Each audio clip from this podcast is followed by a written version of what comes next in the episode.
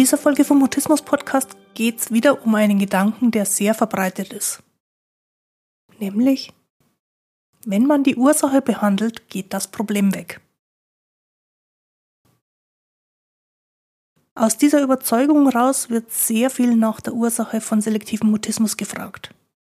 So richtig klare Antworten auf diese Frage sind bisher allerdings nicht zu haben. Und manchmal kommt bei Betroffenen und Angehörigen dann die Überzeugung auf, dass man ihnen nicht helfen kann, weil sie ja die Ursache nicht benennen können. Ich stelle mir heute mal die Gegenfrage. Alte Themen auflösen oder alte Themen bearbeiten, macht das denn überhaupt Sinn?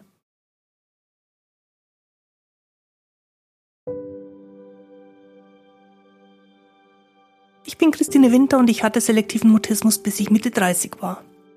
Heute unterstütze ich andere beim Mutismus verstehen, vor allem die Erwachsenen, die ihre Sprechblockaden hinter sich lassen wollen, aber auch Familienangehörige und professionelle Helfer. Mutismus bedeutet, dass Kommunikation nicht geht, obwohl du eigentlich schon sprechen kannst, aber je mehr du es willst, desto weniger geht es. Mutismus ist das medizinische Wort für psychisch bedingte Sprechblockaden.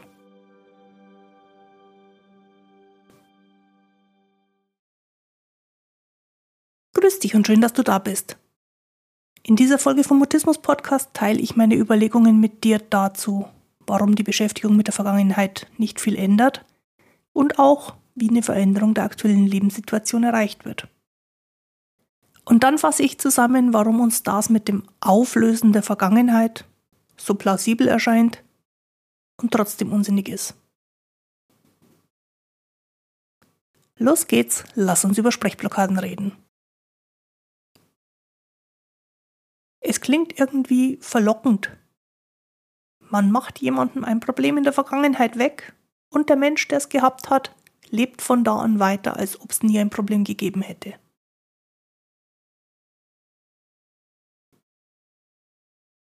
Obwohl das jedenfalls in dieser Kurzfassung ziemlich klar so nicht funktionieren kann, hält sich die Idee vom Auflösen von alten Themen und vom Bearbeiten der Vergangenheit ausgesprochen hartnäckig.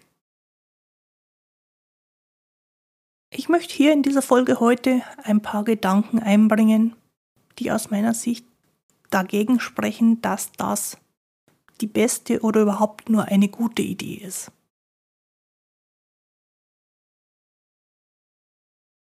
Und das fängt ganz banal mit der Überlegung an, dass man die Vergangenheit nicht ändern kann.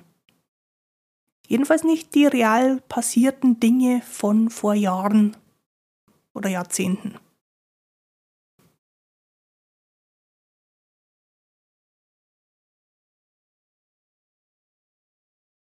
Es gibt den treffenden Spruch, dass das Leben immer vorwärts gelebt und immer rückwärts verstanden wird. Und das gilt für alle Lebensbereiche, auch für eine Vorgeschichte zum Beispiel mit selektivem Mutismus.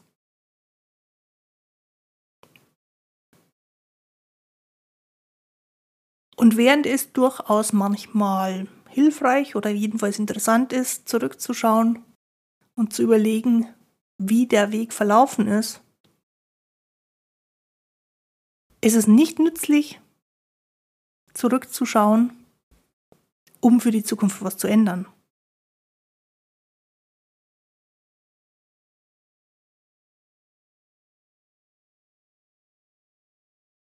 Was man allenfalls machen kann, ist, dass man seine Sichtweise, die Ansichten auf die Vergangenheit anpasst, vielleicht freundlicher gestaltet,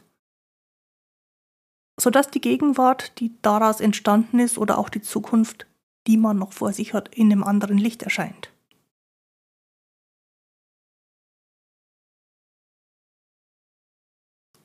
Und ich habe damit selber auch Erfahrungen gemacht, dass manchmal wenn man einen Blick zurückwirft und die Erinnerung anders betrachtet, das Leben leichter wird. Das aktuelle Leben und die Veränderung, die in der Zukunft liegen soll.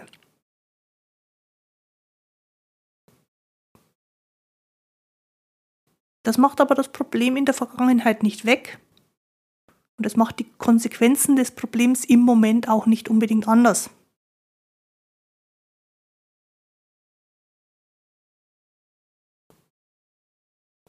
Es hilft nur beim Verändern, wenn man sich mit einer Situation besser fühlt.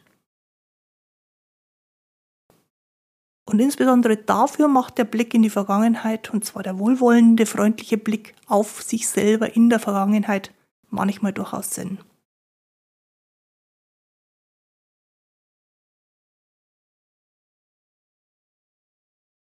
Aber auch wenn man sich zu einer Erinnerung an früher jetzt anders fühlt als bisher immer, ist das Ziel nicht, die Erinnerung zu verändern oder aufzulösen.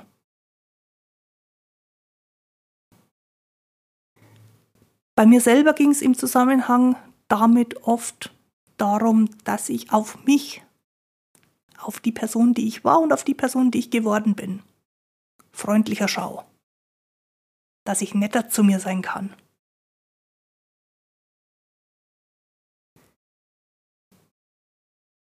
Wenn es um die Frage geht, was die Ursache für Lebensprobleme ist, bin ich davon überzeugt, dass sich das nie im Rückblick klar feststellen lässt.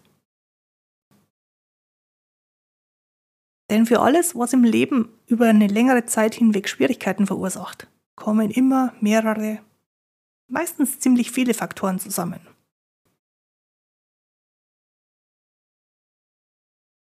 Und was wir gerne so als Ursache oder als das Problem in der Vergangenheit bezeichnen, ist letzten Endes etwas, was sich in allen Lebensphasen, die man seither erlebt hat, immer weiter verwurzelt oder verästelt hat. Das ist nicht wie ein Pflänzchen mit einer einzelnen geraden Wurzel. Ich denke jetzt gerade an so ein Kressebeet, wie man es im Supermarkt kaufen kann, wo einzelne Kresse-Sämlinge in einem Vlies, sogar ohne Erde, nur darauf warten, bis sie spätestens eine Woche nach der Aussaat aus diesem Fließbeet wieder rausgezupft werden. Also genau genommen, bevor das Wachstum überhaupt so richtig losgegangen ist. Über so einen extrem kurzen Zeitraum hinweg verästelt sich da nichts.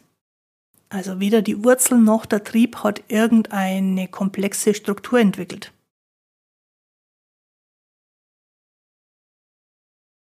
Wenn es um Lebensprobleme geht oder um Probleme einer längeren Lebensphase, dann kommt mir das eher so vor wie ein ausgewachsener Eichenbaum, der Wurzeln hat, die weit in die Tiefe gehen und in die Breite gehen, die sich in alle Richtungen verästelt haben, die den kompletten Untergrund durchdrungen haben, vielleicht den einen oder anderen Stein mit ins Wurzelwerk aufgenommen haben und auf diese Verwurzelung aufbauend gibt es eine große, komplexe Baumkrone, die so gewachsen ist, dass sie sich an alle Umgebungsfaktoren perfekt angepasst hat. Und in so einem Fall ist es überhaupt nicht mehr logisch, bei der Wurzel anzusetzen, oder?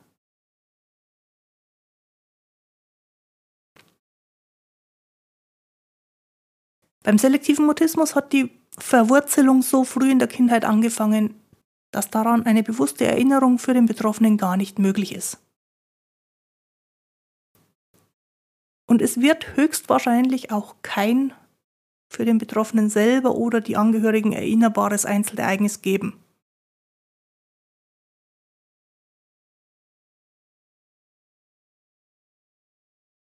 Es gibt keine klare, eindeutige Ursache, keinen klaren benennbaren Ausgangspunkt. Aber bei allen Menschen ist das Gehirn immer bemüht, uns mit Geschichten über unsere Vergangenheit zu versorgen. Und daher wird, wenn die Frage auf Ursachen kommt, das Gehirn der Betroffenen oder das Gehirn der Eltern im Zweifel eine Story erfinden und die so plausibel zurechtdenken, dass sie als wahr durchgeht. Die Schwierigkeit bei solchen Erinnerungsstories, die in den Gehirnen aller Menschen entstehen, einfach weil unsere menschlichen Gehirne in Geschichten denken.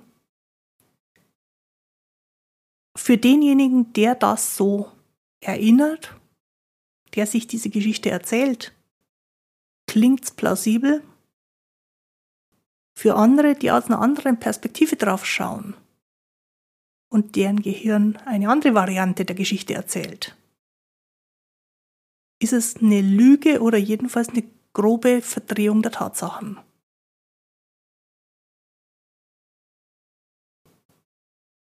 Gerade in der Beziehung von Eltern zu ihrem Kind und von den dann älter werdenden Kindern zu ihren Eltern ist genau das auch ein Faktor, der das Miteinander und den Rückblick auf die Ursprünge von Mutismus schwierig macht. Jeder hat für sich eine Geschichte, die zumindest im eigenen Denken Sinn ergibt.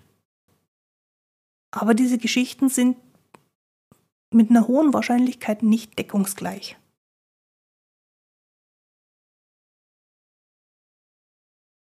Daran kann man ablesen, dass es in unseren Erinnerungen keine objektiven, verbindlichen Wahrheiten gibt. Und unter dieser Voraussetzung ist dann die Frage, was da eigentlich bearbeitet werden soll, wenn man die Vergangenheit aufarbeitet. Du hast eine spannende Frage. Ich habe es eingangs schon mal gesagt. Das, was Leute, wenn sie in ihre Vergangenheit zurückdenken, oftmals bearbeiten, ist nicht die Vergangenheit. Die ist nicht zu ändern, die ist vergangen. Sondern es ist das Gefühl, mit dem er seine eigene Geschichte denkt oder, wenn es eine erzählbare Geschichte ist, erzählt.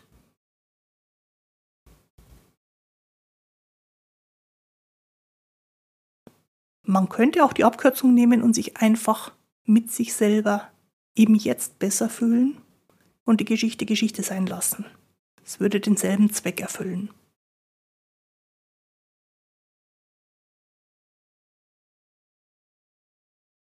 Ich fände es generell hilfreicher, wenn man nicht eine mehr oder weniger fiktive Ursache bearbeitet, sondern wenn man die aktuelle Lebenssituation auf eine neue Weise erkundet und so dann auch die jetzt stattfindende Realität in einem anderen Licht sieht. Veränderung geht nämlich immer nur jetzt. Und Veränderung wirkt immer nur auf die Zukunft.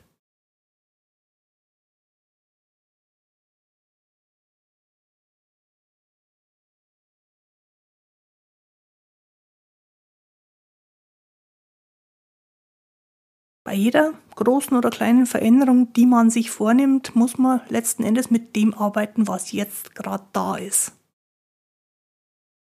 Also aktuelle Probleme, einschließlich aller Gründe, warum die Veränderung jetzt gerade gar nicht so einfach ist, sind viel bedeutsamer, viel relevanter als Erinnerungen und viel ausschlaggebender als die Beschäftigung mit irgendwelchen historischen Informationen.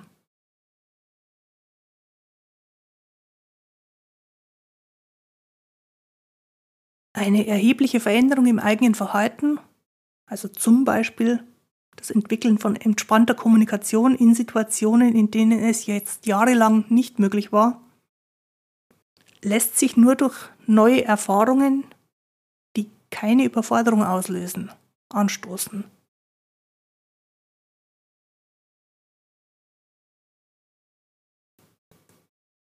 Ohne die selbstgemachte Erfahrung kann man über ein Verhalten nachdenken bis zum jüngsten Tag. Das ändert nichts. Selektiver Mutismus wirft eine Menge Fragen und Probleme auf. Daher biete ich mehrmals im Jahr ein Frage-Antwort-Webinar an. Du kannst mir schriftlich im Chat deine Fragen stellen und dabei siehst du mich im Livestream, während du selbst anonym und ungesehen bleiben kannst. Das nächste Webinar ist am 19. Mai. Und du kannst dich dafür anmelden unter christinewinter.de-mutismus-Webinar. Übrigens gilt der gleiche Link auch für alle späteren Frage-Antwort-Webinare.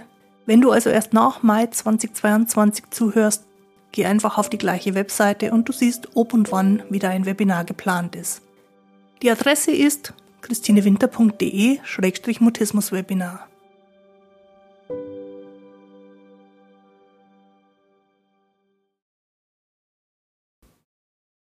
Ich frage mich, woher die Idee mit dem Auflösen der Vergangenheit eigentlich kommt. Und ich vermute, es liegt einfach daran, dass sie irgendwie plausibel klingt. Dazu kommt, dass wir Menschen immer an Geschichten interessiert sind und insbesondere auch an Problemgeschichten von anderen interessiert sind, sodass möglicherweise die frühen Psychotherapeuten einfach aus Interesse raus gefragt haben und das Gefühl gehabt haben, dass da viel Material, viel Geschichtsstoff zu finden ist, mit dem man arbeiten kann.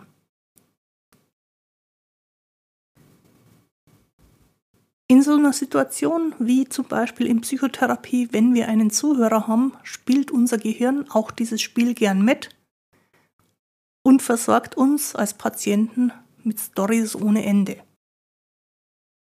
Viele davon entstehen wahrscheinlich zum allerersten Mal, wenn wir so einen aufmerksamen Zuhörer haben und vor uns hin erzählen. Das ist ja unter anderem auch ein Konzept der Psychoanalyse, dass Patienten frei und möglichst ungestört solche Geschichten entwickeln.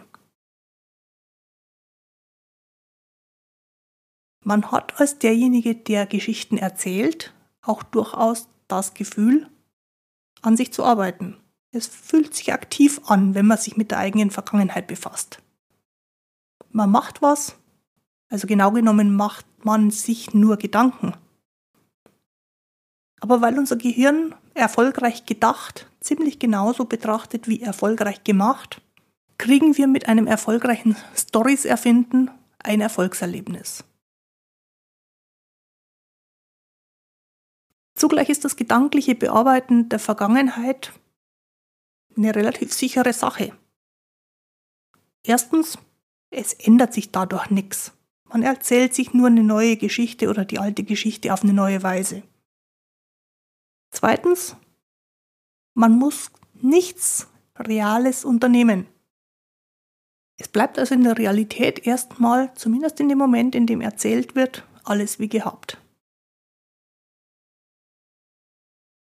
Und drittens, wenn das Nachdenken und Bearbeiten der Geschichte nicht das gewünschte Ergebnis bringt, dann kann man nachher rechtfertigen, dass man halt nicht die echte, die wirkliche Ursache des Problems bearbeitet hat. Und dann geht der Bearbeitungsprozess eben in die nächste Runde.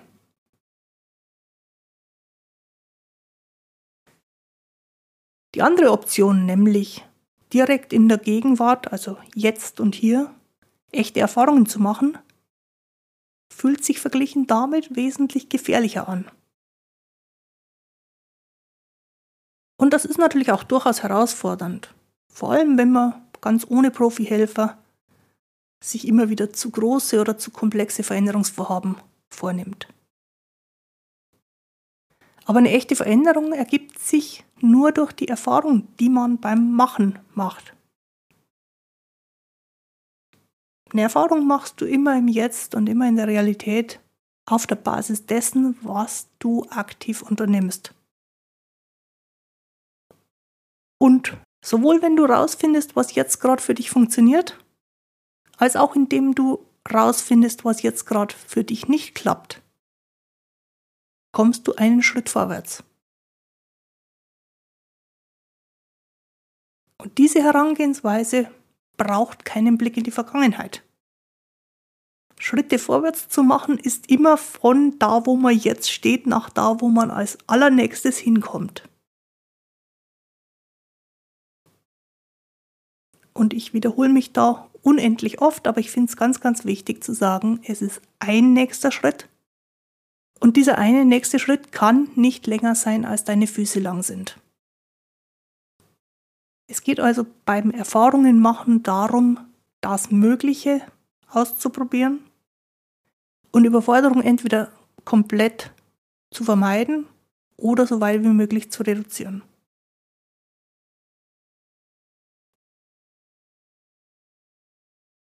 Ein Satz, der mich auf meinem Weg, ich möchte fast sagen, beeinflusst hat, der mir aber vor allen Dingen Sicherheit gegeben hat, dass das, was ich mache, schon Sinn macht, ist,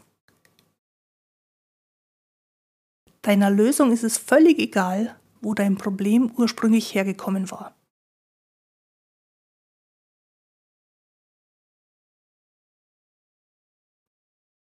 Das klingt für mich viel, viel plausibler als das Nachdenken von vergangenen Erfahrungen und das Probleme wälzen von Dingen, die nicht mehr zu ändern sind.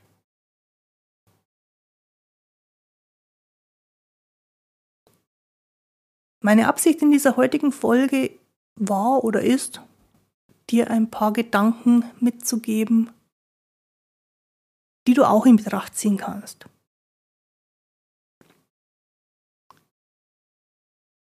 Du musst nicht meine Sicht teilen, du musst nicht glauben, was ich sage, wenn deine Gedankengänge zum anderen Ergebnis führen, bin ich da völlig okay damit.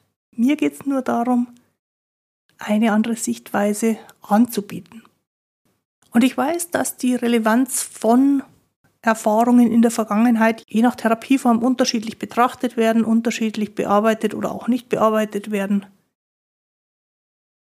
Ich finde nur, dass die Aussage, man müsste seine alten Themen bearbeiten oder seine Ursprungsprobleme auflösen, so nicht als alleinige Aussage stehen kann. Und speziell, und speziell bezogen auf selektiven Mutismus, wo wir die Ursprungsthemen nicht so ohne weiteres finden und insbesondere die Betroffenen selber sie nicht benennen können, brauchen wir zwangsläufig andere Lösungen. Denn wenn das, was man vermeintlich auflösen muss, überhaupt nicht verfügbar ist, kämen wir sonst tatsächlich an einen Punkt der Hilflosigkeit.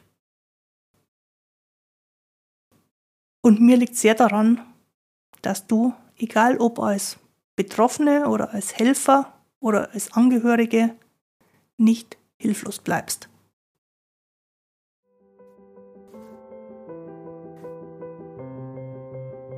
Bei der heutigen Folge findest du auch den Link zu den nächsten Veranstaltungen, unter anderem zum Frage-Antwort-Webinar am 19. Mai.